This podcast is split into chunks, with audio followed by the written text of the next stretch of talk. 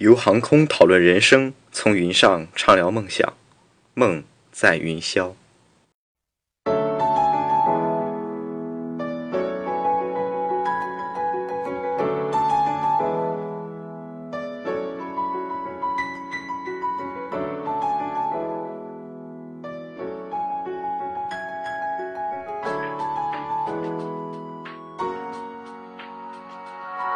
好莱坞一家影视公司推出了一项服务，体验八十年代泛美航空头等舱服务。在这近四个小时的飞行中，除了宽大的头等舱座椅、优质的服务等留存至今的头等舱标准外，最引人注目的就是体验当年奢华的飞机餐——菲力牛排、法国红酒，再加上各式珍馐，让很多国人看着自己的牛肉饭、鸡肉面，望洋兴叹。而最近某航班旅客趁机泡面，引来同机旅客羡慕一事，更是对国内的航空餐食标准露骨的讽刺。今天我们来谈谈航空餐食的发展历程。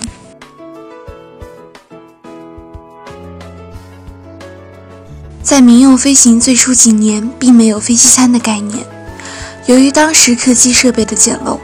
旅客们饥肠辘辘的唯一解决方案就是自备饼干，或等到客机降落后，在机场的餐馆中大快朵颐。不过，由于航程限制，当时每次飞行的间隔时间并不太长，乘客还不至于抱怨不已。五十年代，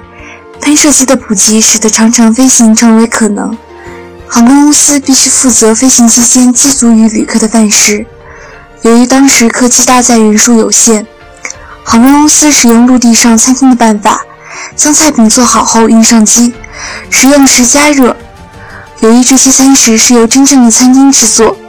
当时的飞机餐实际上与餐厅中所使用的餐食完全相同。随着波音747等珍宝客机投入使用，航空公司必须面对一天近万份餐食的供应。之前的豪华餐食明显无法满足公司营运需要，现代意义上的航空餐食公司应运而生，其做法就是大批量烹调菜品后分装，然后运机，食用时使用加热器加热。但由于不同舱位的票价不同，餐食标准亦有所不同。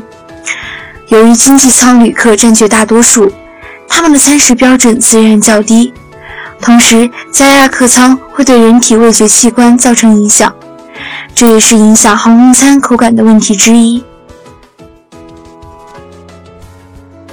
很多人认为国内的航空餐实在难以下咽，但相比美国等国家而言，我们的国内航线航空餐还算说得过去。毕竟，其他国家某些航线并不会提供航空餐，但国际航线上我们的差距就暴露无遗。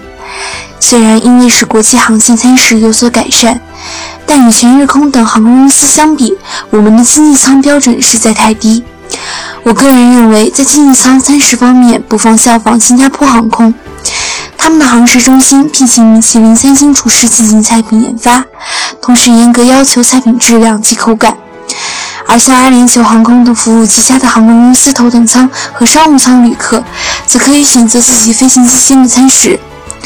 虽然这种做法意味着更高的成本，但如果抓住了乘客的胃，那么经济效益也将非常可观。随着科技的进步，未来也许会有更好的方法保留食物的口感。到那时，航空餐会真正成为舌尖上的美味。